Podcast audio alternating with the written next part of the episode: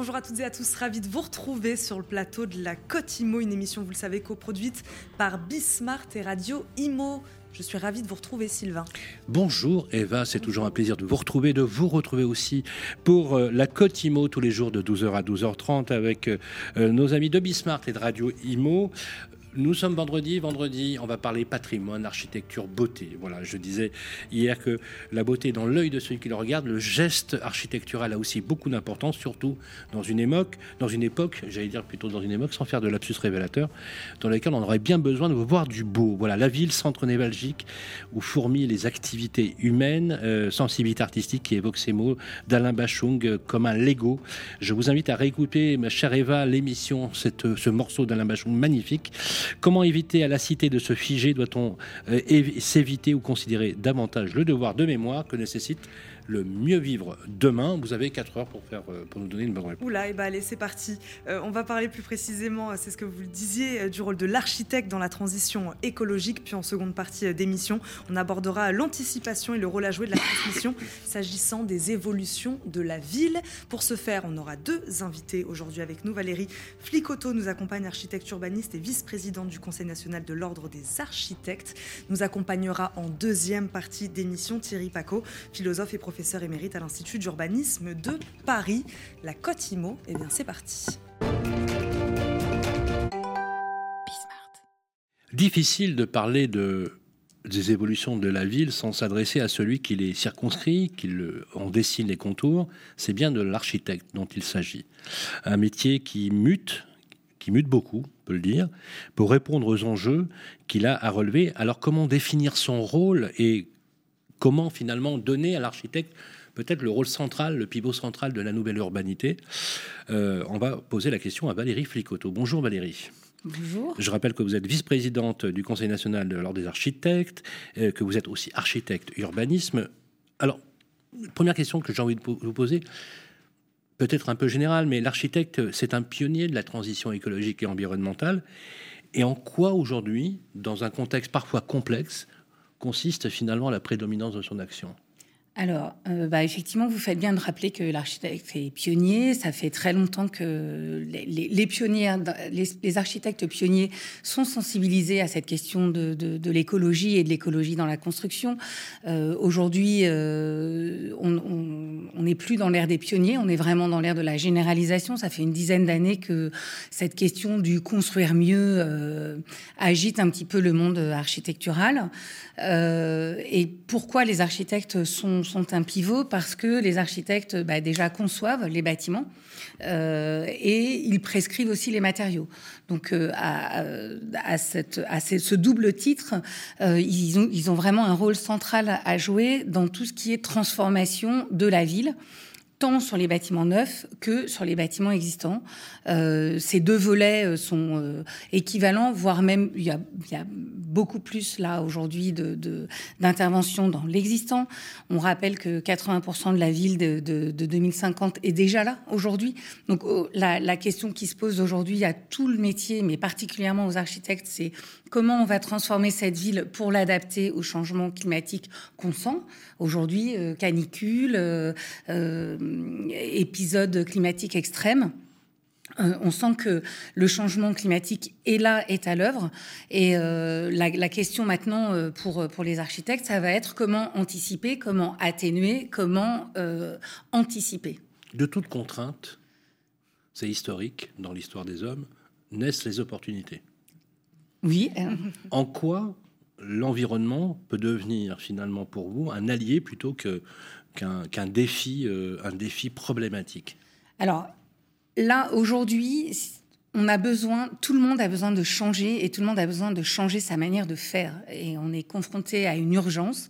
Euh, et je pense que euh, euh, la, révélation de cette urgence qui se fait jour sous nos yeux, là, en ce moment, je reviens aux épisodes dramatiques, tant les épisodes climatiques que l'épisode de, la crise Covid, ont, révélé la fragilité des objets logements notamment qu'on construit.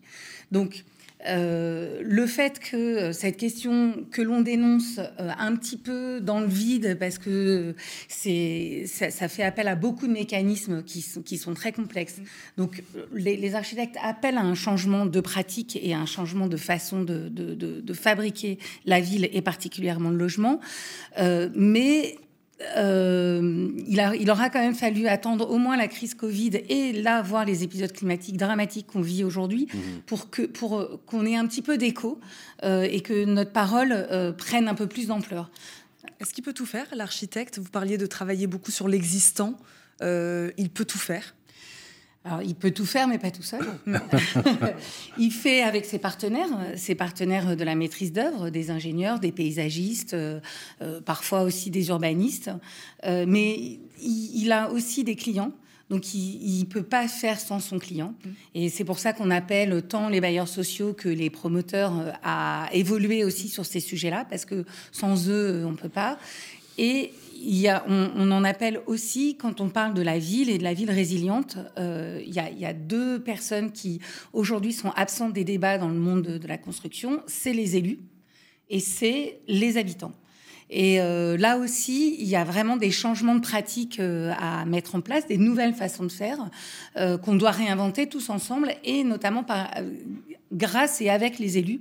Euh, eux aussi euh, sont détenteurs des droits à construire. Et in fine, ça reste le maire qui signe le permis de construire. Donc, en ce sens, le, maire aussi a une place centrale dans, la fabrication de faire la ville. Et vous, vous constatez une absence de leur rôle, en tout cas dans ces discussions-là? Euh, c'est pas une absence, mais il faut savoir aussi de quelle échelle de territoire on parle. Il est vrai que les, métropoles et les, grandes communes, euh, les grandes communautés d'agglos euh, ont euh, des services techniques, ont des, voire même parfois des architectes qui les accompagnent dans l'élaboration de leurs documents d'urbanisme et où les instructions sont faites avec beaucoup de rigueur. Mais il y a 36 000 communes en France, dont beaucoup de petites communes qui, elles, se sentent totalement délaissées et abandonnées, euh, qui, elles, euh, aspirent à de l'ingénierie territoriale. Et on voit bien que euh, les, deux programmes Petite Ville de demain et Action Cœur de Ville sont bien une façon, une réponse qu'a trouvée la précédente mandature pour répondre à, ces aspirations de, de, plus de conseils et de plus d'accompagnement sur ces sujets. Euh, mais euh, il y, a eu 1700 euh, communes, je crois, dans le programme Petite Ville de demain. je pense que ça mériterait d'avoir une action encore plus forte, encore plus renforcée, pour accompagner ces communes sur le territoire. Nous, on a fait des propositions. L'institution s'est réunie en congrès et de ce congrès est sorti un plaidoyer. Ville, habitat, territoire, l'architecture comme solution. On appelle à, voir sur toutes ces questions-là l'architecture comme étant porteur de solutions euh, euh, pour l'aménagement. Et on a fait une proposition un peu, un peu forte qui s'appelle Un maire, un architecte. effectivement, on, aimerait que les architectes interviennent peut-être plus en amont, en conseil, justement aux côtés des élus, pour, pour les aider à renouer avec leur territoire, à refabriquer le récit de leur territoire, en comprendre les enjeux, les qualités et peut-être aussi euh, les, les, fragilités liées euh, au changement climatique et pouvoir euh, être en, amont de la construction, justement, en conseil sur ces questions-là. Et sur la question, donc, par exemple, c'est ce que vous disiez, petite commune VS sur un projet, par exemple, comme le Grand Paris. là, en l'occurrence, on est sur une toute autre dimension. Oui, tout à fait. Euh, je pense que le, Grand Paris, euh, le Grand Paris et la ville, la ville de Paris, on voit la ville de Paris est en train de, travailler sur un nouveau PLU bioclimatique avec des élus très engagés sur les questions de transition écologique, avec des services techniques euh, très importants et un, mode de concertation un peu innovant. c'est sûr que ça demande beaucoup de moyens, ça demande beaucoup d'argent. En même temps, ça le mérite parce que les, enjeux, si on veut que Paris reste habitable en, en 2050, il faut faire tous ces efforts-là. Mhm. Donc nous, on, ne peut que euh, euh, saluer tous ces efforts. Mais encore une fois, une petite commune de 3000 habitants n'a euh, pas ces moyens-là. Mhm. et les services de l'État ne sont plus là pour être à ses côtés pour l'accompagner sur ces sujets-là. Je reviens sur la question, sur plusieurs questions d'ailleurs. Sylvain a tout à l'heure parlé des contraintes, on a parlé du beau aussi. Euh, il faut jouer avec le beau dans une ville comme Paris, par exemple, mais dans plein d'autres villes de France. Euh, il faut jouer avec l'architecture existante. Et je reviens d'ailleurs à ma question aussi, on ne peut pas tout faire en tant qu'architecte. Il faut jouer aussi avec ce qu'on a sans toucher euh, au beau de certains immeubles. Ça aussi, c'est une contrainte euh, là, pour le coup, moi, je, pense que c'est plutôt un atout. C'est-à-dire qu'il n'y a pas, en, ce qu'on appelle en réhabilitation, en rénovation, euh, il y a aussi du projet architectural. Mm. Euh, il y a aussi faire avec. Et justement, peut-être, c'est là l'un des gros changements de paradigme qui se fait jour. C'est que qu'on soit en construction neuve ou qu'on soit en, en, réhabilitation, mm on ne fait pas seul, on fait, on fait toujours dans un contexte, hmm. euh, soit un contexte urbain, soit un contexte périurbain, mais on doit, on doit toujours prendre en compte et prendre soin de ce qui est déjà là. Euh, le beau, euh, euh, le beau, c'est très important. En même temps, attention, la ville n'est pas un musée. Mm. Aussi qualitative soit-elle, aussi qualitatif soit son patrimoine, il ne doit pas qu'un immeuble fasse tâche, en tout cas. Mm. C'est pas une question de faire tâche. Je pense que si vous voulez, le, moderne et l'ancien se marient très bien. Il y a des grandes réhabilitations. Ça, dépend où, parce qu'il y a quand même eu, dans les années 70, une espèce de triomphe euh, absolu de l'urbanisme. On aurait mieux fait d'enfermer les urbanistes et les architectes de l'époque, parce qu'ils ont rendu des quartiers qui, étaient, qui sont devenus quasiment criminogènes par nature on peut comprendre qu'effectivement la densité a poussé les gens à construire très haut, à, mettre en place des cages à poules. Rappelez-vous les propos de Roland Castro, qui est un, architecte un peu emblématique, ou plus récemment Rudy Ricciotti aussi, et, qui disait que c'était des, véritables enclaves destinées à, enfermer, les gens. Mais je voudrais qu'on revienne tout sur ce que vous disiez tout à l'heure. Je voudrais juste citer euh, l'un de vos collègues qui disait euh, dans un livre paru euh, Architecture et écologie aux éditions Erol en 2015, c'est Grégoire Bigné les architectes peuvent ou doivent apporter des réponses qui ne soient pas superficielles ou, dans le cas de la question écologique, irréversibles. On voit bien finalement que on, fait des injonctions maintenant euh, à l'architecte, nouvelles, avec des nouvelles technologies. Euh, je pense que vous utilisez le BIM aussi, comme beaucoup de vos collègues aujourd'hui. Ça, c'est aussi, très nouveau, des outils digitaux, des process qui permettent d'optimiser. Est-ce qu'il n'y a pas, à l'heure de la financiarisation de l'immobilier, où tout devient financier, euh, on peut dire les choses, un sacrifice euh, du confort dans l'habitat, un sacrifice finalement de l'espace ou des perspectives, ou est-ce que paradoxalement, il n'y a pas finalement un retour à quelque chose de plus ample, de plus, de plus grand, à l'aube finalement d'une crise avec le Covid qui a, qui a rebâti les cartes? Bah, J'en parlais tout à l'heure, je, je, vous parlais tout à l'heure du fait que on, a prêché dans le désert pendant pas mal de temps. Et aujourd'hui, justement, le, cette crise Covid euh, a, agi comme un révélateur, un révélateur de la qualité de, des logements qui accueillaient la, plus grande partie de la population, des gens qui n'avaient euh, euh, pas d'accès aux espaces extérieurs, qui avaient des logements qui étaient très petits, avec aucun endroit pour s'isoler. Euh, tout ça, c'est des, contraintes qu'on accepte de subir quand par ailleurs on a accès aux services de la ville, quand, euh, euh, la ville nous permet d'aller au parc, de sortir, de, faire tout un tas d'activités, d'aller à l'école, surtout beaucoup pour les enfants, ou d'aller à la garderie pour les plus jeunes. et quand justement tous ces services urbains sont, sont cassés, ne sont plus accessibles, on se retrouve seul, enfermé dans des logements, effectivement, souvent très petits, euh, souvent euh, mal éclairés, mal ventilés et pas adaptés euh, à des séjours aussi longs.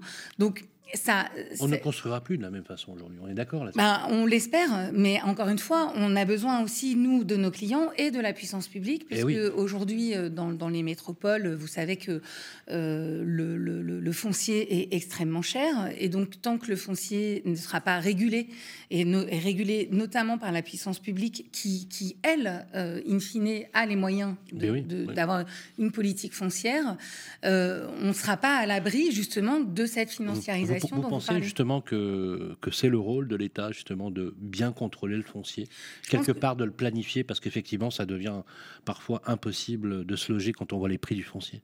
En fait, je pense que c'est plutôt le rôle des collectivités territoriales accompagnées par des financements de l'État. C'est-à-dire qu'il y a, aujourd'hui des mécanismes de, d'établissement public foncier qui donc. Donc vous êtes favorable donc euh, au rapport Epsamen qui a indiqué qu'il fallait une, conjointement un financement de l'État et une liberté d'aménagement du territoire pour les collectivités locales. Oui, alors après euh, il faut il faut aussi euh, s'assurer que les, des prérequis qui soient et notamment sur les questions de transition écologique. vous avez entendu parler du zéro artificialisation artificialisation nette. Je vais y arriver. La fameuse ZAN. Le fameux ZAN euh, qui inquiète beaucoup de maires et qui les inquiète d'autant plus que encore une fois, ils ne sont pas forcément accompagnés par une ingénierie territoriale publique à leur côté. Euh, donc, euh, si vous voulez, en même temps, le ZAN, euh, on n'a pas le choix, il faut y aller. Donc, ça va être compliqué. Ça va être compliqué d'emmener les maires aussi dans un projet de territoire qui doit s'écrire différemment et qui, doit s'écrire pour eux et avec eux. C'est pour ça que là, nous, on en appelle à vraiment un renforcement de l'ingénierie territoriale. Et, donc, pour revenir à votre question, il ne s'agit pas non plus qu'un élu local euh, décide que le ZAN ne pourra pas s'appliquer sur sa commune. Euh, mais par contre, il s'agit que l'État l'aide et l'accompagne à mettre en œuvre le ZAN de façon harmonieuse, en soit finançant des établissements publics fonciers, soit lui donnant les moyens d'avoir une, une, maîtrise d'œuvre urbaine de qualité, pluridisciplinaire, à ses côtés pour euh, fabriquer son projet de territoire. on va terminer là-dessus. Merci beaucoup Valérie Flicoteau d'avoir répondu euh, à nos questions. Aujourd'hui, je rappelle, vous êtes vice-présidente du Conseil national de l'Ordre des architectes. Merci beaucoup d'avoir répondu à, nos questions. Merci Sylvain. Tout de suite dans la Cotimo.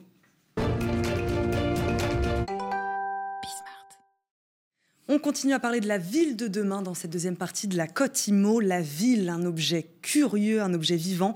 Sortons euh, le microscope dans cette deuxième partie et passons là au crible dans l'espoir de la deviner, notamment dans ses évolutions futures. On ouvre la réflexion avec notre invité qui nous accompagne à distance, Thierry Paco, philosophe et professeur émérite à l'Institut d'urbanisme de Paris. Bonjour, bienvenue. Bonjour. Bonjour, merci beaucoup de nous accompagner à distance, Thierry Paco. Euh, première question, quelles évolutions vous observez notamment dans les mégalopoles actuellement? Alors, les mégalopoles sont à peu près, euh, seront 750 villes multimillionnaires en 2030, c'est-à-dire euh, demain. et évidemment, lorsque l'on envisageait cette évolution, on la trouvait très positive. C'était avant la Covid, avant mm. euh, la prise en considération, enfin, des enjeux environnementaux, dont climatiques. Et donc, on pensait que plus la ville était grosse, big is beautiful, mieux c'était. Et maintenant, on s'aperçoit que les habitants désertent ces mégalopoles pour aller dans des villes dites à taille humaine, ce qui pose déjà un problème, parce que si une ville n'est pas à taille humaine, est-ce que c'est encore une ville? C'est une question qu'il faut se poser, bien sûr. Et d'autre part, euh, on s'aperçoit que ces mégalopoles n'ont pas résolu des gros problèmes comme celui du logement, puisque ces mégalopoles contiennent en elles-mêmes des bidonvilles. Je signale que en 2050, à peu près 2, milliards de bidonvillois, ce qui est considérable évidemment sur une population de 8 à 9 milliards d'habitants. Et puis d'autre part qu'il euh, y, a une congestion des transports en commun et des transports individuels, qui fait qu'on n'a pas résolu encore et on ne va pas la résoudre non plus en coup de, voiture électrique ou de, patinette, évidemment. Les enjeux sont tout à fait autres. Alors, je crois que euh, les évolutions urbaines à venir mm. vont se jouer sur la pluralité des situations. Donc, il faut cesser de parler de la ville, mais saisir les villes dans leur incroyable euh, diversité. Il y aura encore des mégalopoles multimillionnaires, je pense en Chine, peut-être en Russie, peut-être en Inde, mais ailleurs, on va avoir une transformation euh, assez profonde, mais évidemment qui ne vont pas se faire en, cinq ans, mais qui sont déjà amorcées. Hein, euh, je, constate que euh, les Londoniens quittent un peu le Grand Londres, le Grand Paris, finalement, dans, certaines projections démographiques sur 2050, seront, sera moins peuplé que ce qu'on imaginait. Il y aura des phénomènes de birésidentialisation, il y aura des phénomènes euh, qui, vont être de plus en plus fréquents, à mon avis, même de tri, résidentialisation. Bon. Et donc, euh, là, on voit bien qu'il nous faut penser le logement non plus comme simplement une habitation, bon, en location ou en accession, mais penser le logement en termes, alors là je vais le dire un peu philosophiquement, en termes de territorialité de nos existences qui sont entremêlées à nos temporalités de la vie quotidienne. une question, la technologie, c'est gadget pour vous? Vous parliez euh, des voitures électriques en, en, rigolant quelque peu. Euh, la technologie dans la ville de demain, euh, oui, non? Alors, je, suis moins confiant que Sylvain tout à l'heure qui, qui, évoquait des logiciels qui permettraient de, de mieux concevoir telle ou telle habitation. Oui, bien sûr, la, la technologie, ne serait-ce que l'ordinateur qui nous permet de communiquer en ce moment, euh, c'est précieux. Je ne vais pas évidemment dire le contraire, je ne suis pas un, technophobe. Mais je pense qu'il ne faut pas nous illusionner. Je pense que partout, il faut que ce soit l'humain qui prime et qu'il ne devienne pas euh, l'appendice d'une machine euh, numérique qu'il ne pourrait pas du tout contrôler parce qu'elle aurait ses propres algorithmes qui viendraient finalement nous, subordonner. Alors, c'est une question très intéressante parce que j'entendais un, haut responsable européen euh, nous expliquait qu'il fallait que dans les 3-4 ans, on arrête les voitures à moteur à explosion, qu'on ait tous des voitures électriques, et c'était ça l'avenir écologique. Or, ce n'est pas posé la bonne question. Si on écologise notre esprit, il faut qu'on réfléchisse d'abord à qu'est-ce que c'est que des déplacements qui seraient écologiques. Si on maintient le système automobile avec ses autoroutes, avec ces garages qui seront simplement des bornes de recharge électrique, mais ça reviendra au même, avec son système d'assurance, avec son système euh, d'accident, etc., on, ne sort pas de la situation. Et donc, euh, l'automobile, qu'elle soit électrique ou à moteur, va configurer l'organisation des territoires. Par contre, si on change les systèmes de livraison, si on change les systèmes de déplacement, si on n'a pas besoin de toutes ces mobilités quotidiennement, alors on réorganise différemment euh, le territoire et peut-être que là, on peut prendre en considération ce qu'il faut faire, la dimension du vivant. Thierry Paco, euh, vous avez euh, rédigé un nouvel ouvrage sur les bidonvilles. D'ailleurs, je crois savoir que vous êtes le seul à utiliser le terme bidonvillois. Vous avez dit tout à l'heure euh, qu'il serait quasiment 2 milliards sur la planète. Euh, c'est des objets citadins, je vous cite, non identifiés dans lesquels figure tout de même le mot ville. Euh, qu'est-ce que ça va devenir, ces bidonvilles?